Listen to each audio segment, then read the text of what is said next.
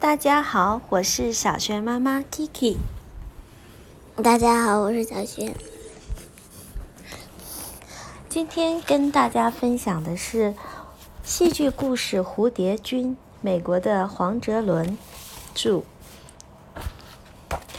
第一幕第一场，加里马先生的牢房，巴黎，灯光渐强，显露出在一间牢房内的六十五岁的瑞内加里马。他穿着一件舒适的浴袍，显得衰老而疲惫。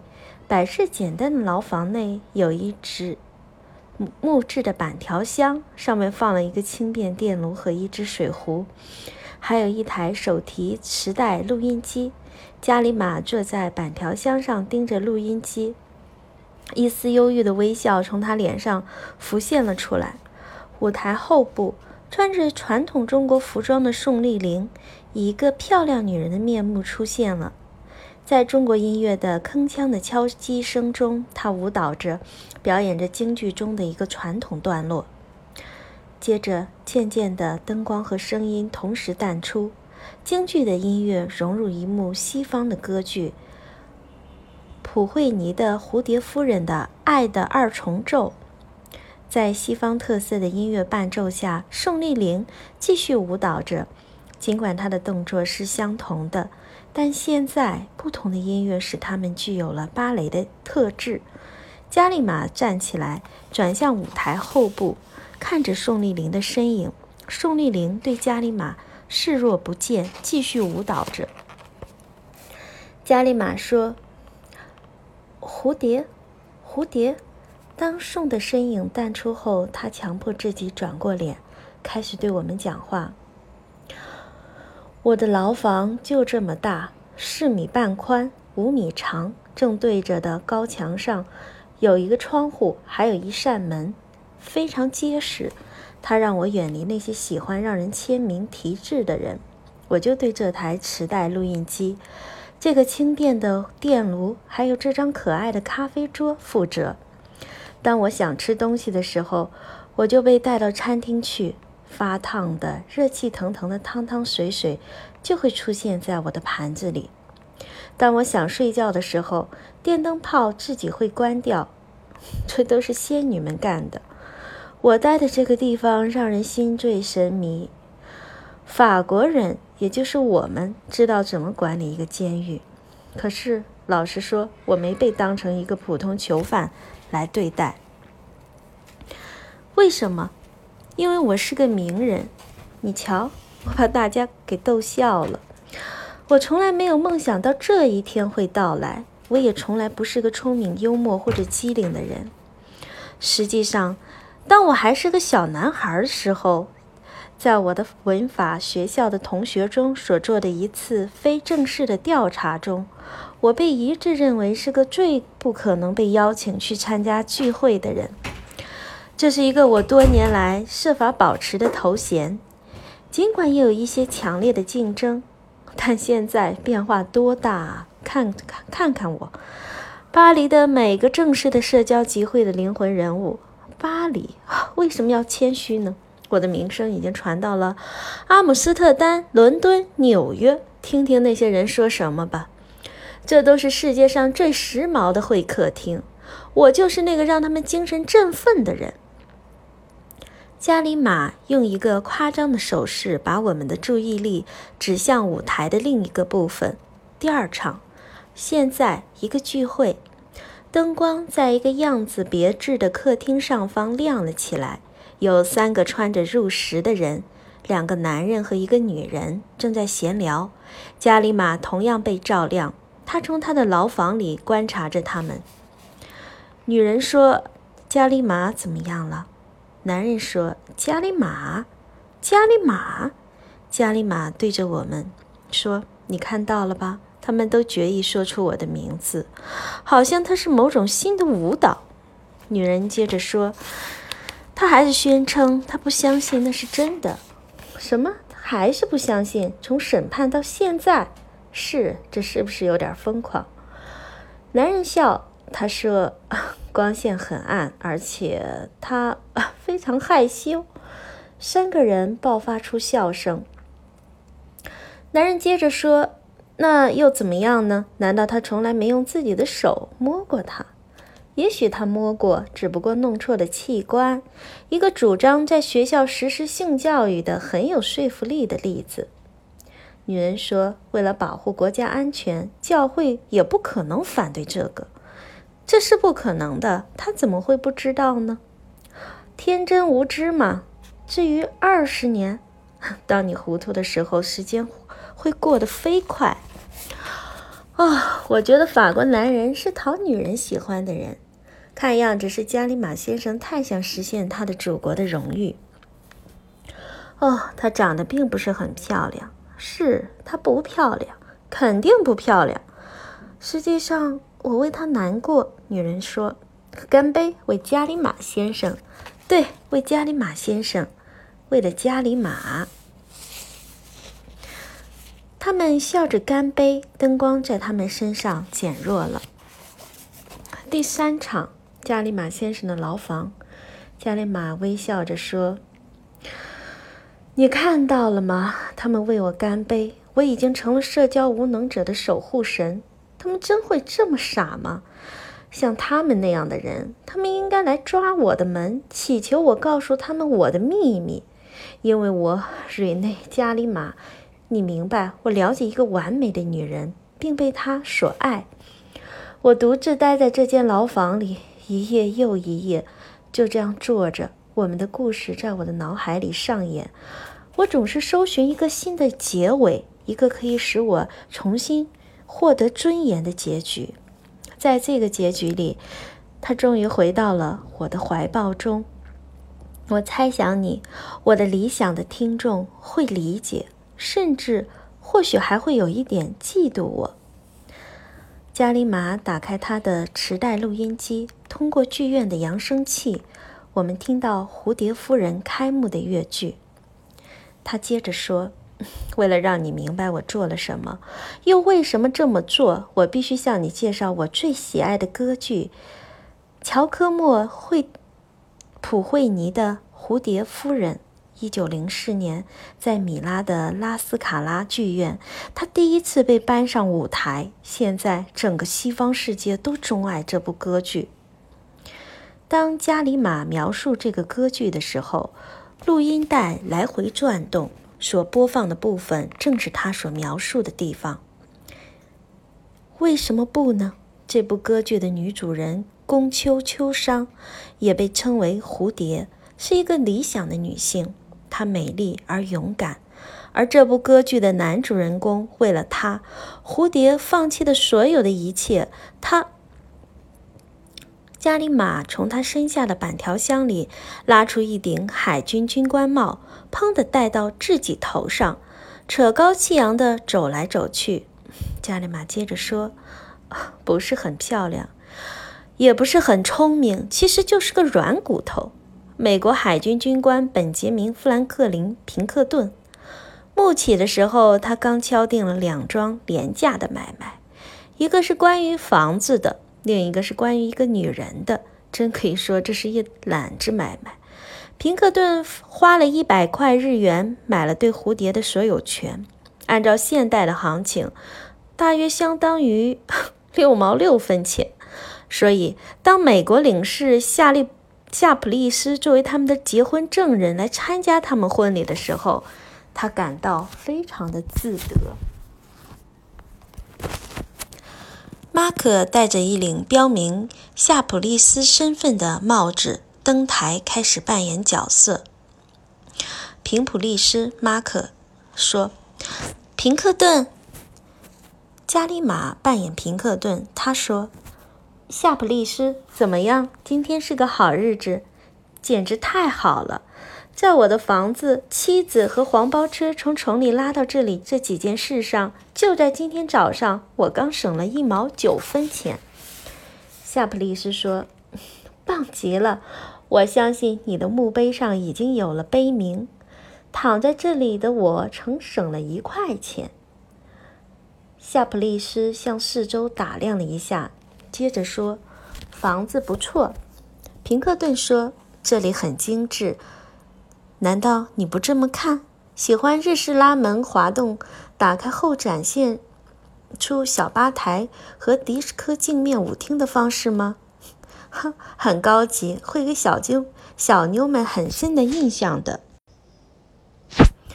小妞，平克顿，你马上就要结婚了哦，只是在某种程度上。你说什么？在这个国家，夏普利斯还不错。你周围都是这些跑来跑去的艺妓。我知道，我在这里生活。那么你懂婚姻法，对吧？我离开一个月，它就可以被废除。你就看看婚姻法的那些附属细则吧。那个走运的女孩是谁？秋秋上，他的朋友们叫她蝴蝶。夏普利斯，他全听我的。他可能如饥似渴。和美国女孩不一样，平克顿说：“他们讲的关于东方女孩的那些东西都是真的。他们想要被虐待。”哦，别这么说，真的。你对这个女孩是认真的吗？我正要娶她，对吧？是没错，但用的是疯狂打折的价钱。等我走了以后，她会明白和一个真正的男人恋爱会是怎么回事。我还会给他买些尼龙长袜。你不打算带他一起走，啊？去哪儿？回家？你的意思是美国？你疯了？你能想象他在圣路易斯满世界去找大米买啊？所以你不是认真的。领事，我是个在港的水手。接着，他们开始唱那首著名的二重奏，周游全世界。扬声器里演奏着这首二重奏，加里马作为平克顿跟着歌剧念叨着他的台词。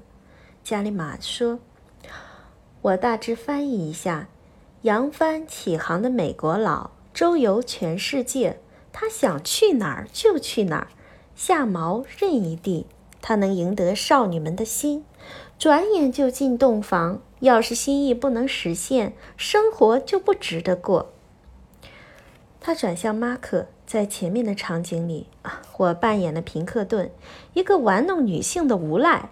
我从读书时就结识的朋友马克，马克朝我们深鞠一躬，扮演了夏普利斯，这个理性的、敏感的灵魂。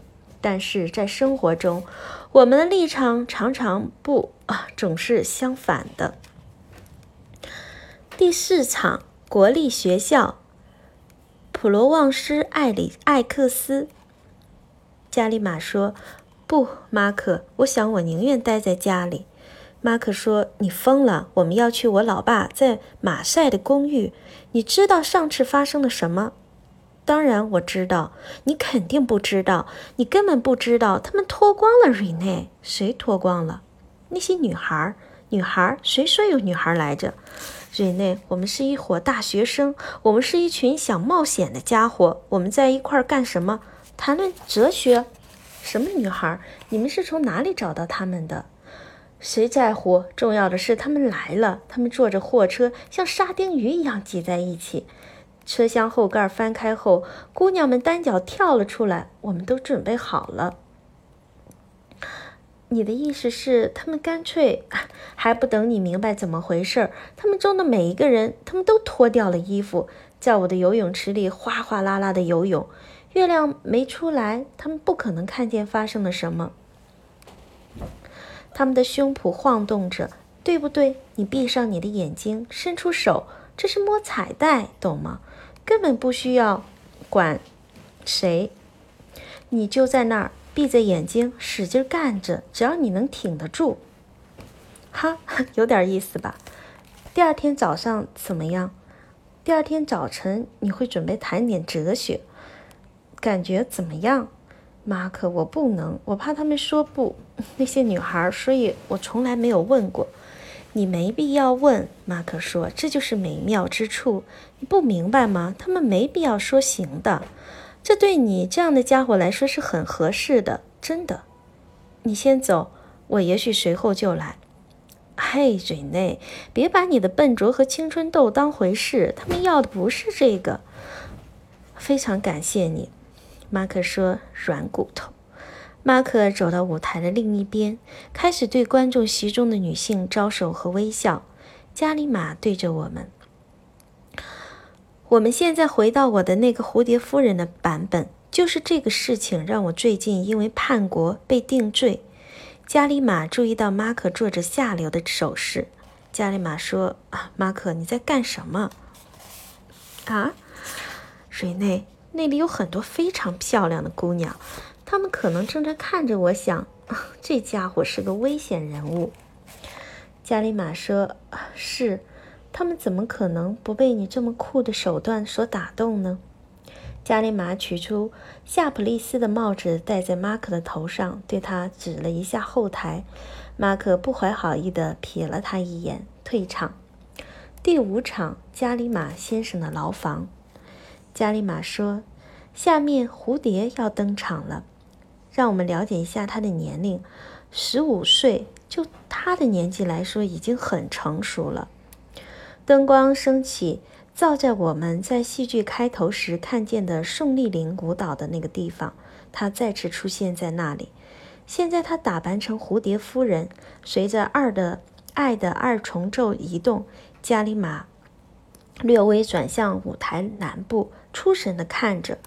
加里玛说：“当他从平克顿身边轻轻走过的时候。”在他的扇子后面传来的是优美温柔的笑声。我们这些男人岂不都带着希望而叹息？我们既不英俊，也不勇敢，又没什么权利。然而，就像平克顿，不知道为什么，我们相信自己应该得到一只蝴蝶。他带着自己放在袖子褶皱里的所有的财产，来到我们身边，把他们全部展示出来，任凭他的男人处置。甚至他的生命本身，当他轻声说自己根本不值得平克顿为了他所付出的那一百日元的时候，他低下了自己的头。而当我们知道平克顿实际上根本就什么也没给的时候，他却已经给的太多了。音乐和灯光伴随着送出去，加里玛坐在他的板条箱上。在现实生活中。那种把他们所有的价值加起来还不超过六毛六分钱的女人，是很难找到的。我们所能找到的最接近这个价钱的女人，就在这些杂志的页码里。加里玛伸手从他的板条箱里取出一叠艳女杂志，开始浏览它们。这是监狱里很重要的必需品，只要花三四个美元，你就能弄到七八个女人。我第一次发现这些杂志是在我叔叔的房子里。那时我还是个十二岁的男孩，在他的橱柜里，我生平头一次看到它们，都放得整整齐齐。我的身体哆嗦了起来，不是因为性欲，不是因为权力。放在这里的这些女人只有一价之多，我想让他们干什么，他们就会干什么。通过扬声器。爱的二重奏悄悄地响了起来，灯光特效出现。这次显现的不是宋，而是一个穿着性感的长睡衣的招贴画女郎。她背对着我们。加里玛转向舞台后方，看着她。女郎说：“我知道你正盯着我看。”加里玛说：“，我的喉咙有点干。”每天晚上，在我上床之前，我都把我的百叶窗开着。我动不了了，我把我的百叶窗开着，让灯亮着。我正在哆嗦，我的皮肤在发烫。为什么？我站在窗户前，他将会做什么？我摆动我的头发，让我的嘴唇张开，微微的。啊我不该看这些，这太下流了。我真不是个玩意儿。女郎说，啊，然后慢慢的，我脱下我的睡衣。哦，天啊！我不能相信这一切，我不能。我把它扔到地上。现在他要走开了，他要。我站在这里，在灯光下展示我自己。不，他他为什么他是裸体的？为了你，在一扇窗户前，这是不道德的，不，毫无羞耻，不，他一定是喜欢这个，我喜欢他，他想要我看见，我想要你看见，啊无法相信，我看不见你。不管你想干什么都行，我什么都干不了。为什么？接下来你想让我干什么呢？他身上的灯光渐弱，音乐中断了。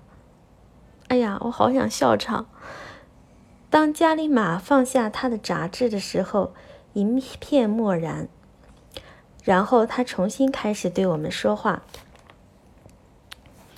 加里马说：“第二幕开始的时候，蝴蝶正盯着大海。平克顿已经被召回了美国。他早已给了他的妻子一张详细的日程表，在标着日回程日期的那一栏，他写下了在知更鸟筑巢的时候。这没有引起蝴蝶的怀疑。可现在三年过去了，从平克顿那里没有传来一点音信。”这让蝴蝶忠实的仆人铃木产生了一点反应。秦同志扮演着铃木上场。铃木说：“姑娘，他是个没出息的家伙。他给过你什么？一毛九分钱和那些难看的德格罗牌长袜。瞧，这件事结束了，完蛋了，没了。你应该高兴才对。我的意思是，那个家伙是个像狗一样哇哇乱叫的人。”从前，他试图，你知道，在他遇到你之前，他不停地在艺伎中心，在那些姿色平平的选姑娘的面前称秤上放下他的那一点零钱。别的所有人都对此作呕。那些人是饥饿的妓女，他们不感兴趣，你懂吗？现在，当美国的轮流驶进港口的时候。不要再浓妆艳抹了，让我们挣点美元吧。我的意思是，日元。我们已经身无分文。我说，三岛怎么样？不要把脸转过去。这个男人可是个亲王。我不只是打个比方，而且真的，他是个名副其实的亲王。他很有钱，他还很英俊。他说，如果你不嫁给他，他会去死的。他非常乐意忽略这件微不足道的事实。你到处都已经被外国恶棍蹂躏过，可你却说什么？但是他是个日本人，你也是个日本人。你以为你已经被白种人的上帝触摸过了？他是个有着一桩一双脏手的水手啊！铃木气冲冲地走向后台。加里马说：“为了一件微不足道的小事。”受平克顿的差遣，夏普利斯领事也来看过蝴蝶。马可这位夏普利斯登场。夏普利斯说：“啊，我讨厌这个差事。”加里马说：“平克顿这个家伙，他没把自己抛弃的妻子的真相亲自告诉他的妻子。不对，他花了纳税人的钱，办了一个政府的外交官来。”夏普利斯说。蝴蝶，蝴蝶，我有个坏消息，我将会很难过。蝴蝶，我来是告诉你。加利玛说：“蝴蝶说他知道平克顿将回来，如果他不回来，他宁愿自杀，也不愿意回到他们自己人那里。”这让他们的谈话暂停了下来。夏普利斯说：“啊，那我们这样说好了。”蝴蝶跑进隔壁的房间，回来后抱着。声音提示：一个婴儿在哭泣。夏普利斯看见了这一幕，后退了几步。啊，好，很好，很高兴看到事情这么顺利。我觉得我现在该走了。夏普利斯转身离开，声音提示结束。唉，我恨这个差事。加里马接着说：“在那一刻，蝴蝶发现，在港口里有一艘美国轮船——亚布拉姆林肯号。音乐提示：鲜花二重奏，颂仍然扮作蝴蝶，换上结婚的和服，随着音乐移动。这一刻补偿了他多年的等待。在铃木的帮助下，他们用鲜花铺满了房间。琴作为铃木，吃力地走到舞台上。”没有多少热心的放下一朵孤零零的花。为了迎接平克顿的到来，他换上了他的结婚礼服。铃木帮助蝴蝶更衣，海尔加登场，帮着加里马换上无尾晚礼服。加里玛说：“我娶了一个比我还大的女人，海尔加。”海尔加说：“我的爸爸是澳大利亚的大使，我在罪犯和袋鼠间长大。”听到这句话，我跟他走上了婚姻的祭坛。海尔加退场，在那里，我发誓要断然拒绝爱。梦想的女人不会要我。也就是说，那么好吧，我将满足于在事业上的阶梯快速跃升。我赶跑的激情，在他的所在之处待着的是实用性。但是在我们来到中国之前，我的誓言就已经失去了他们的魅力很长时间了。这是个可悲的真理。所有的男人都想要一个漂亮的女人，男人越丑，这种需要就越强烈。当加里马穿上他的无尾晚礼服的时候，铃木为蝴蝶的服装做了最后一次调整。加里马继续说：“我结婚很晚，三十一岁才结婚。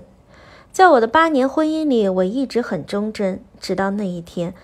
作为一个生活在清教徒的北京的低级别的领事，在德国大使府邸的客厅里，在百花齐放期间。”我第一次看见了他，他正演唱着《蝴蝶夫人》中的殉情致敬的那一幕。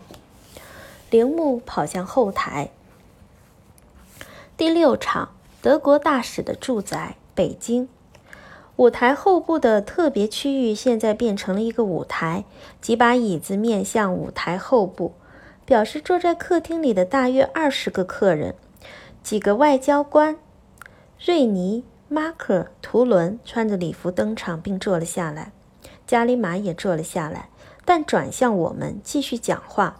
录音带上的管弦乐伴奏现在被一台单一的钢琴所代替。宋表演殉情致敬的那一幕，从蝴蝶拿出那把切腹致敬的刀的时刻开始。加里马说。结尾令人同情。平克顿在一种伟大的勇气的作用下，他待在家里，让他的美国妻子去认领蝴蝶的孩子。这个被长时间推迟的真相已经来到了蝴蝶的门前。宋扮演蝴蝶，用自己的嗓音演唱着歌剧里的台词，尽管不是很规范，但却应该是得体的。加里玛同时的说。因忠贞而死亡，胜过活着带着耻辱活着。舞台被照亮，我们现在完全置身于一个雅致的外交官的住所。宋继续表演，结束了被缩略的殉情死亡的那幕。房间里的每个人都鼓起了掌。宋羞怯的鞠躬表示感谢。房间里的其他人冲过去向他表示祝贺。加里马仍然和我们在一起。他们说，在歌剧中，嗓音就是一切。这或许是为什么我以前从来没有享受过歌剧的原因。这个这个蝴蝶简直没有嗓音，但它却优雅柔弱。我相信这个女孩，我相信她的痛苦。我要把她拥抱到我的怀里。她是多么的柔弱，甚至我都可以保护她，把她带回家，纵容她，娇惯她，直到她露出笑容。在加里马说出这段话的过程中，宋从舞台后部的人群中挣脱出来，直接走向加里马所在的舞台。对不起，莫修。加里马有些震惊地转向舞台后部。哦，加里马，一个漂亮的啊，宋丽玲，一个漂亮的演出。哦，请别这么说，我平时，你让我脸红了。我根本不是一个歌剧演员。我平时并不喜欢《蝴蝶夫人》。加里玛说：“我丝毫没有责备你的意思。”宋说：“我的意思是，这个故事很荒谬。我喜欢这个故事，但是什么？哦，你喜欢它？我我的意思是，我一直是看那些身形巨大的女人演出这部歌剧的。她们的化妆 糟糕透了。”糟糕的化妆并不只属于西方，可是谁会相信他们呢？你相信我吗？绝对相信，你完全令人信服。这是第一次，令人信服。作为一个日本女人，你知道，在战争期间，日本人把我们许许多多的人用于医学实验。不过，我想你不会明白这其中的反讽。啊，不，我正要说，这是我第一次发现这个故事的美妙之处。真的，关于他的死，这是一个一个完全的牺牲。平克顿是不值得这样的。但蝴蝶能做什么呢？他爱他到了这种程度，这是个非常美丽的故事。哦，对于一个西方人来说，是的。对不起。这是一个你们最喜爱的幻想，对吗？顺从的东方女人和残酷的白种男人。哦，我不，并不全是这个意思。这样想一下，如果一个金发碧眼的返校节女王爱上了一个矮小的日本商人，你们会说什么？那个日本商人残酷地对待她，然后这家伙回国了，而且这一去就是三年。在这期间，他对着日本商人的照片祷告，还拒绝了一个年轻的肯尼迪的求婚。接着，当他知道那个日本商人已经再婚后，他自杀了。现在，我相信你会认为这个女孩是个精神错乱的白痴，对不对？但是，就因为是一个东方人为了一个西方人自杀，哈，你就发现她是美丽的。加里玛说。哦，是哦，我明白你的观点。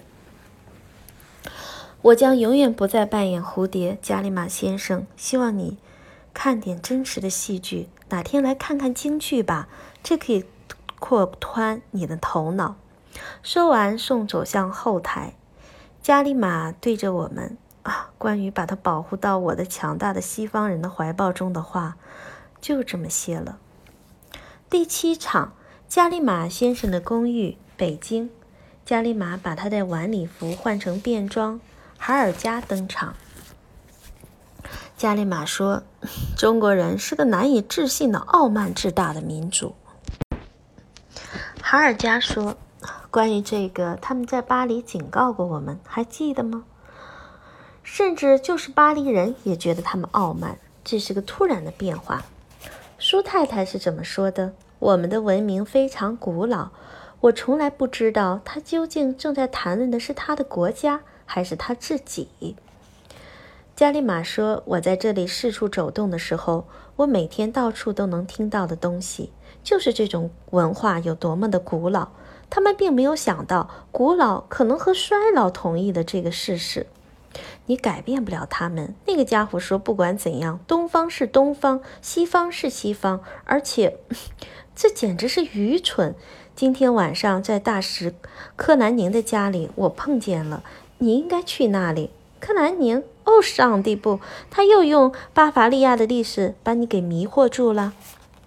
不，我碰见了。我猜一个和意大利的歌剧女主角分量相当的中国女歌唱家，她是个中国歌剧的演唱家。他们也有歌剧，他们用中文演唱吗？或者也可能用？意大利语。今天晚上他是用意大利语演唱的。他是怎么对付这个的？他肯定革命前在西方受过教育。他的法语同样很好。总之，他演唱了《蝴蝶夫人》中的殉情致敬那一幕。蝴蝶夫人，那我应该去了。哈尔加开始哼唱，围绕着房间飘然而动，似乎拖着长长的和服的袖子。她有漂亮的服装吗？我觉得这是一部音乐艺术的杰作，这也正是我所想的。不过，别听他听到你这么说。怎么了？显然中国人讨厌这出戏，他讨厌这出戏。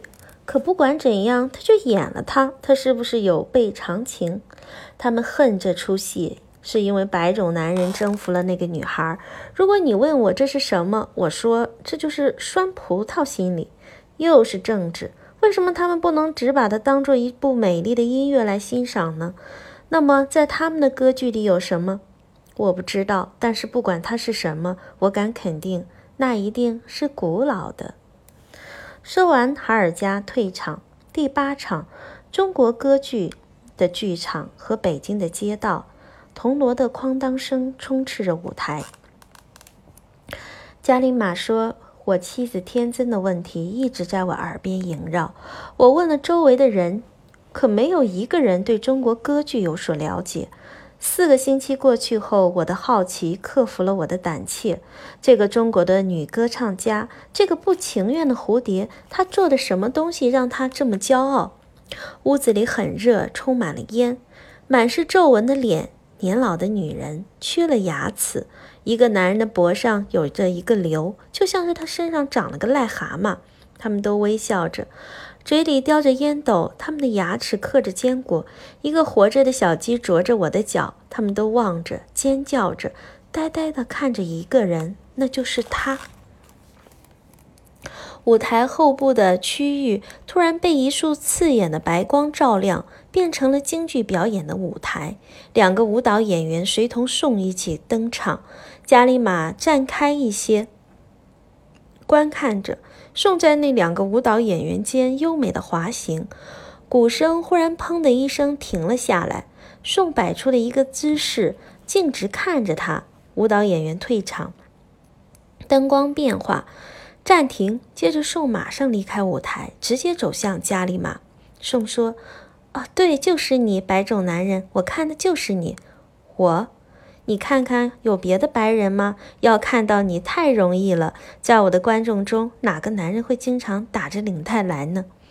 宋开始除去他的戏装，在下面他穿着简单而宽松的衣服。他们现在在后台，表演结束了。宋接着说：“这样看来，你是个喜欢冒险的帝国主义者。我想啊，可能会增进我的教养。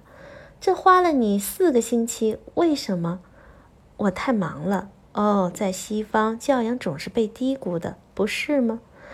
我不认为这是真的。是你不会，你是个西方人，你怎么可能客观的看待你们自己的价值观呢？我觉得啊，采取某种距离是有可能的。你吗？这里的气味令人厌恶，让我们走吧。这是你忠实的戏迷的气味，因为是我的戏迷，我爱他们，但我讨厌他们离开后留下的气味。但我也可以与我的戏迷们保持距离。他看了看周围，然后在他的耳边轻声说：“艺术是为了让大众，是让艺术家们保持贫穷的一个低劣的说辞。”他取出一支烟，叼在嘴上。“你是个绅士吗？请帮我把烟点上。”加里马摸索着找火柴。我不抽烟。宋自己点上了烟。你错过了一个机会。要是你帮我点上了烟，我或许会喷一口烟到你的眼睛之间。让我们走吧。说完，他们开始绕着舞台走着。这是一个夏天的夜晚，北京街道上，城市的声音通过剧院的扬声器播放着。宋说：“啊，我多么希望能有一个小小的咖啡馆，可以坐在里面，人们穿着无尾夜礼服，喝着卡布奇诺，听着流落在海外的美国人演奏的糟糕的爵士乐。如果我的历史知识没错，在解放前，上海的俱乐部甚至都不允许你进入。你的历史知识很贫乏，加里马先生。诚然，标牌上是有这样的字：华人与狗不得入内。”但一个女人，特别是一个柔弱的东方女人，我们总是可以到我们愿意去的任何地方。否则，你能想象这个吗？在中国的俱乐部里，充满了面色苍白的、大腿粗大的白种女人，而这个时候，成千上万个嵌入的莲花一般的东方女人正等着等在门外。绝不会如此。如果这样，俱乐部将空无一人。对你们这些白种男人来说，我们总是有某种魔力，难道不是吗？但是这种魔力是帝国主义者的，或许是你告诉我的。我告诉你的所有的事情，你都相信吗？是的，这种是帝国主义的，但有时，有时它也是相互的。哦，这是我的公寓。我其实不是啊，谢谢你，下次再来，我们会进一步扩展你的大脑。说完，送退场。加里马继续在街道中漫步，同时对我们讲话。加里马自言自语说：“这是什么？”他说：“有时，这是相互的，是什么意思？”女人并不对我卖弄风情，而且通常我和他们也说不上什么话。但今天晚上，在我们的谈话中，我还表现得不错。好了，朋友们，今天的蝴蝶君就和大家分享到这里，感谢收听，再见。